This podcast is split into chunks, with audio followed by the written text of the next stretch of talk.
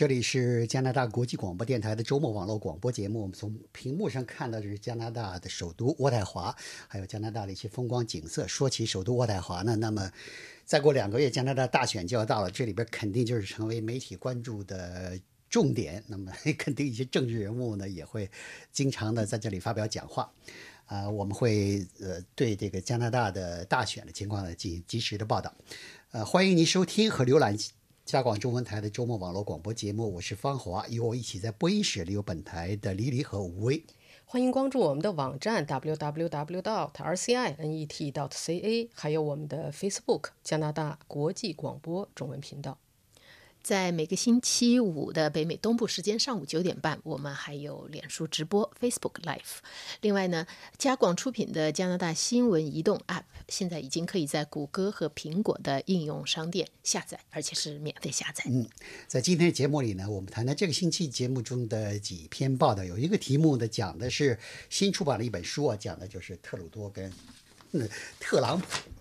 两个人之间的一些轶事，比如说呢。从握手就开始讲这个握手啊，这个特朗普呢上台以后，他靠握手这一招呢，已经是叫握手杀，已经是把几位国际领导人搞的是。有点狼狈，很狼狈，有点狼狈。是，不过就是这本书呢，是我先说一下这本书，就是实际上是他是 CBC 的议会事务记者，一个很资深的记者，叫呃阿隆惠利，他写的一本书叫《承诺与风险》。这本书实际上我从他的题目和介绍来看呢，他讲的是就是特朗普的第一个任，特朗普政府的第一个任期。但是在这个这本书当中，呃。嗯，媒体或者是书评一下子最引人注、最吸引他们注意呢，就是你刚才说的，就是特朗普、特鲁多和特朗普的关系。就从第一次，当当时是二零一七年的十二月份，他们第一次见面，一直到后来去年的这个，就是后来谈判 NAFTA 的这个这个非常艰难的过程。就像你说的，刚这个特朗普的握手杀，实际上在他呃，他是。不是说宣誓就职，他当选以后，跟他见过、跟他见过面的外国领导人，基本上都吃过他的亏。照当时我记得媒体当时的报道，就是说还没有谁没挂过彩的。安倍晋三被他握了十秒钟，那个当时脸色都变了，就是连脸部表情都没有。你说这个还没有谁这个被免于这个受这个握手握手煞的之苦啊？我估计。女性领导人应该稍微好一点吧，像像德国这个总理、英国首相之类的。对对，说的主要是对你刚才补充的对，这就是主要是男性。他还有一个呢，就是说他在如果是站着握手的话，他会猛地拽对方一下，就是让对方如果是对方不提防的话，会失去平衡。所以特鲁多和的这个幕僚、总理办公室的这些这几员大将呢，就在就在他们的二零一七年二月这个见面之前呢，就给他。想了很多对策，而且这一次，因为他们也知道这一次媒体见面是几乎是全世界媒体都在关注，可以说是非常有兴致的在围观看他。特别是在前面几位国家元首在这方面吃吃了亏之后呢，想看看这个特鲁多怎么应对这个握手上。他们当时就是说，他的那些高级幕僚想出来那个办法，还是就是我觉得还是非常聪明的，因为他们是站着握手，这种情况下，他们就让他在。两个人手一握到的时候，特鲁多马上把一只手搭上他，另外一只手搭上特朗普的肩膀。如果是说，如果是说我们在那个在呃英国卫报有做了一个很简短的视频，就看他和其他人握手和跟特鲁多握手。那特鲁多跟特鲁多握手的时候，他那个手搭上他的肩膀，在外人看起来呢，对，在外人看起来呢，就是一个很亲密的动作。你在在电视机前的人绝对看不出什么，但是在这两个人之间就形成一种张力，就不至于说这个人往那边拽，他或者失去平衡，或者像另外一个人，我在那个视频里看到，他就也使劲往回拽，就形成一个很难看的拔河的状态。他那样就这样呢，就非常不明显，但是他就形成了一个支撑，就把就把对方撑住了，他就没有办法拽他。而且，如果他手上使暗劲儿的话，就实际上就分散了这个呃，那对方就不能在手上，就是握手的那个手上、手腕上使所以就是俗话说呢，可一可二，不可再三。所以说，有几个人吃了亏以后呢，其他人肯定你看安倍晋三的那个样子，他有多么狼狈？他是坐着的，你看他那个脸上的表情，就就是那种哇，真的是被握疼了的那种感觉。那但是这个就是可以说是特朗普他们成功了，就是没有不是特鲁多的幕僚成功了。这个这一次的这个握手呢，没有变成一个呃，没有变成一个媒体的焦点，这是他们的目的，就是不要到时候大家看这次一说这次两人这次会面，就拿着这个这个握手的这几秒钟做文章。呃，美国总统特朗普呢，依靠是握手杀别人的锐气，第二靠呢推特，他的推特呢就是第一是出其不意，第二个呢是口无遮拦。这个特鲁多在握手方面是可以防可以准备，推特方面你管不了。这个就是就是他在呃呃我。刚才惠那个惠利的这本书里面，他也曾经说过，就是他，就是他在这他这个书呢，他是实际上他采访过，采访到了特鲁多，也采访到了他的幕僚，还有一些就是政府的一些没有具名的、不匿名的这个消息来源。那么特鲁多自己就告诉他，实际上他在后来，虽然这个握手这个事情呢，他。他算是没有丢分，但是后来他还有一有几次领悟，就是非常有一句流行歌词叫“多么痛的领悟”，差不多就是他一次是那个二零一七年的时候，就是这次握手不久五月份的时候，他们在呃意大利的那个七国峰会上见面，在那次见面的时候呢，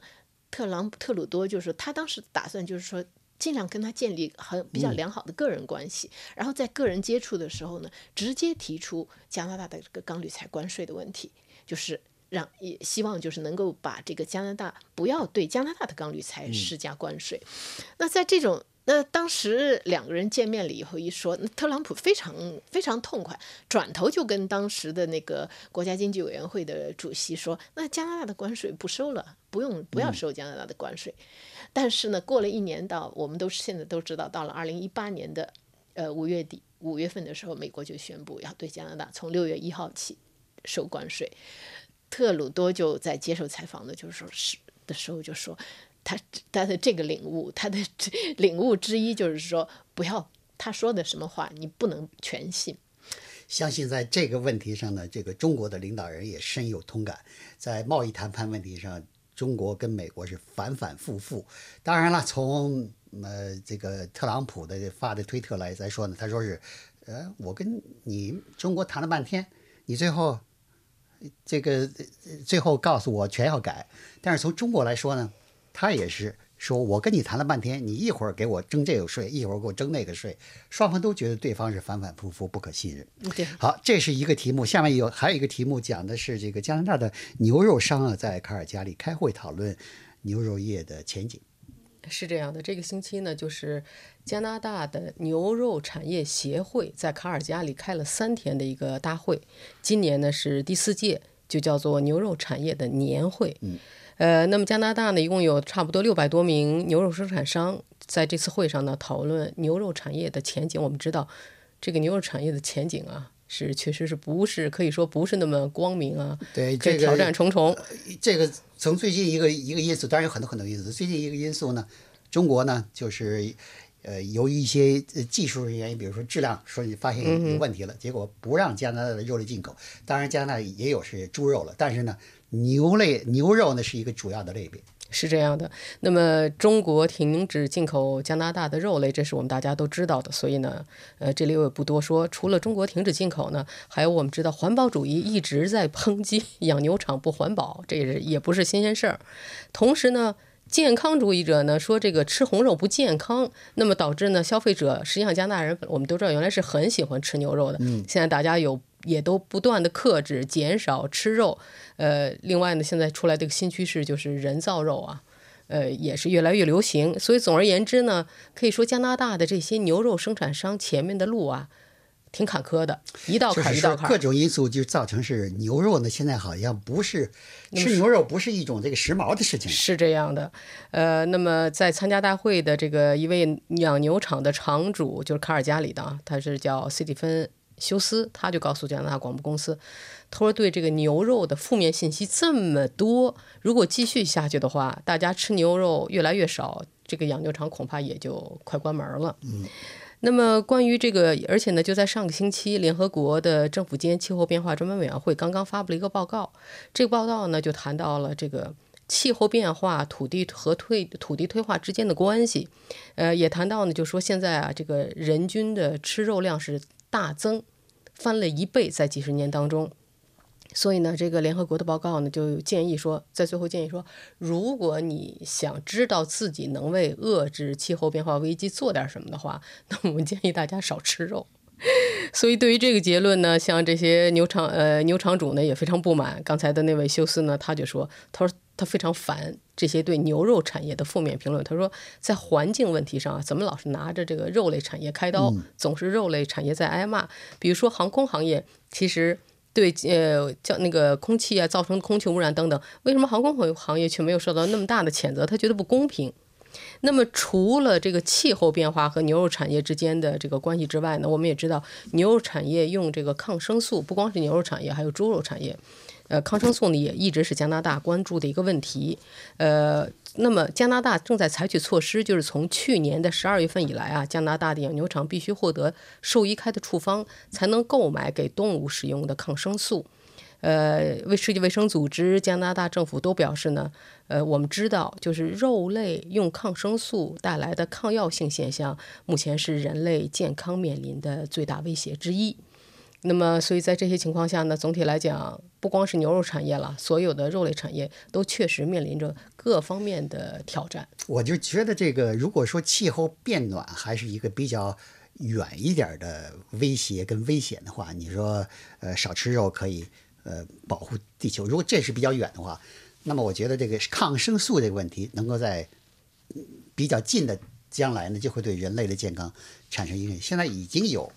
出现了这个。病菌呐，病毒啊，抗药性很强。哎，你这个过去的什么抗生素之类的不管用了，不管用了。对，像原来咱们说什么盘尼西林，那是万能的这个呃，就是呃这个抗生素，好像是有什么病嘣打一针就好了。现在盘尼西林也不管用，好像现在是这这个我这个威胁啊，我我觉得如果是呃科研制药公司找不出，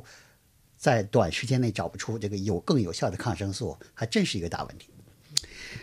牛养牛业、畜牧业是加拿大的一个主要工业，旅游业也是一个主要的工业。但是呢，旅游景点呢，现在出现了一个问题：什么？游客太多，特别是有的游客啊，对这个景点呀缺乏保护意识。结果呢是，呃，一般的旅游业是欢迎游客到来。现在有的这地方呢，有点担心游客这样的游客的到来。对，就是旅游业过度开发。嗯，那么它的这个其中的一个表现呢，就是。自拍这个在景点的这个自拍狂潮，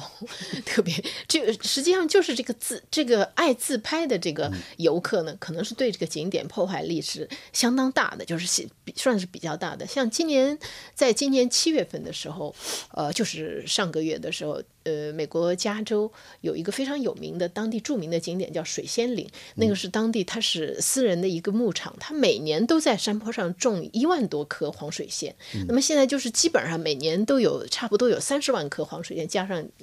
往年种的在开放，就是吸引太太壮观了。哎，这个你要自拍，就是作为照片背景，那简直就是就是特别完美的。但是就是因为游客太多，所以在上个期上个月的时候呢，这家牧场呢就决定说今年不开了，无限期关闭。现在就是到什么时候能开还不知道，就是因为游客太多了，就把人家的这个就是路也踩坏了，这个他当当地的他的什么卫生间啊，什么这些。相关的设施也负荷不了你这还说的是旅游景点，还可以关掉。有的那个像温哥华那个有那个樱花盛开的季节的时候，那还不是旅游景点，它就是那个地方有一个街区，樱花树比较多一点。对，哎呦，你看这个吸引的游客给给这个给这地方给这个糟蹋的，结果当地的住户啊。呃，非常的这个，觉得这个简直太郁闷了。本来自己街区挺漂亮、挺美的，这么一下子涌入好多的游客，爬上树的，在草地、在人草坪上摆出各种姿势照相的，有的是像你刚才讲的厕所，内急了以后还敲门。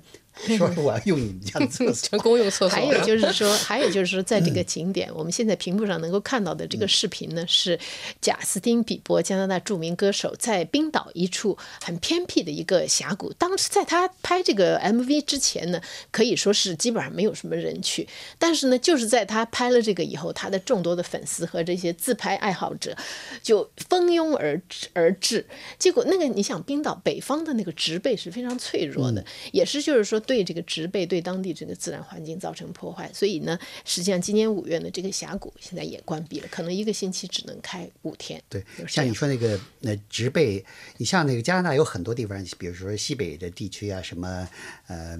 育空地区啊，你看那个，你要是去呃开车的路两边呢，都有很多的花儿啊、草之类的，但是上面一定都写的很多牌子，经常有牌子显示说呢，不要摘花摘草。为什么呢？植被是漂亮，但是你要摘走了以后呢，这个东西就很难再生回来。是在北方植被的是是非常脆弱、非常艰生长非常艰难的。那么这个就是旅游业的业内人士说呢，就是这个呃这个旅游业过度发展，或者说自拍毁掉呃景点。一方面是也不能完全怪，一方面就是说网站，就现在尤其是图片分享网站有相当大的责任，因为现在像图片分享网站，像 Instagram 这样的网站，它可以让你上传照片以后，你可以标出这个，就像这个贾斯汀比伯在的这个地方，它可以给它标出呃它的地理位置，而且可以在地图上标出来。而你如果是有人愿意上把 Instagram 这样的网站当旅游书去看的话，有的人出去旅游他就是想拍自拍，他可以去找，比方说他去找一个呃这个搜索这个地方，他就会看到这个地方的所有照片。真的有一些游客，他看到这样的照片好看，他就想去自己也要拍一张，就为这个出门旅游。那么可以说是 Instagram 这样的网站呢，有不可推卸的责任。但是另外一方面呢，还有就是说，这是技术方面，还有就是在生活方式上面，呃，现在的就是年轻一代，像你要说三十年前旅游还是一件奢侈的事情，你年轻人开始工作了，你要攒钱买房子、买车，对吧？但是现在的年轻人呢，就是他更对物质生活这样的物质上的追求呢，相对来说比较淡了，他更希望的是丰富的经历。另外，在加拿大的几个几大城市，你也买不起了，干脆对咱们干，这也是有咱们用其他的方式对消费了。对，就是这样的种种的经种种的，就是因素加起来呢，现在就是说会造成这样的，就是旅游业过度发展。所以啊所以也不能老说这个什么旅游者的素质低，还有是各种各样的因素造成的。对，是这样。啊、那么还是接着讲旅游。加拿大的这个不列颠哥伦比亚省呢，以这个风呃靠近太平洋了，而且气候也比较适宜，不像是加拿大的这个其他一般的省份呢，四季分明。那冬天是又又长又冷，又多雪多冰。呃，不列颠哥伦比亚省呢有这个落基山脉挡着，所以它的风景呢，那是一般来说呢，属于是加拿大的十个省里边是最呃最漂亮的，而且是最四季宜人的。但是呢，不列颠哥伦比亚省的今年的旅游业呢，呃，数字不错，挺喜人的，但是呢，也有一些这个让人担心的地方。是这样的，那么加拿大广播公司这个星期就是做了一篇关于不列颠哥伦比亚省的旅游业的这样一个报道。那么这个报道说呢，说根据不列颠哥伦比亚省旅游局的统计，呃。国际来这个不列颠哥伦比亚省的国际游客啊，可以说连着八年在不断的攀升。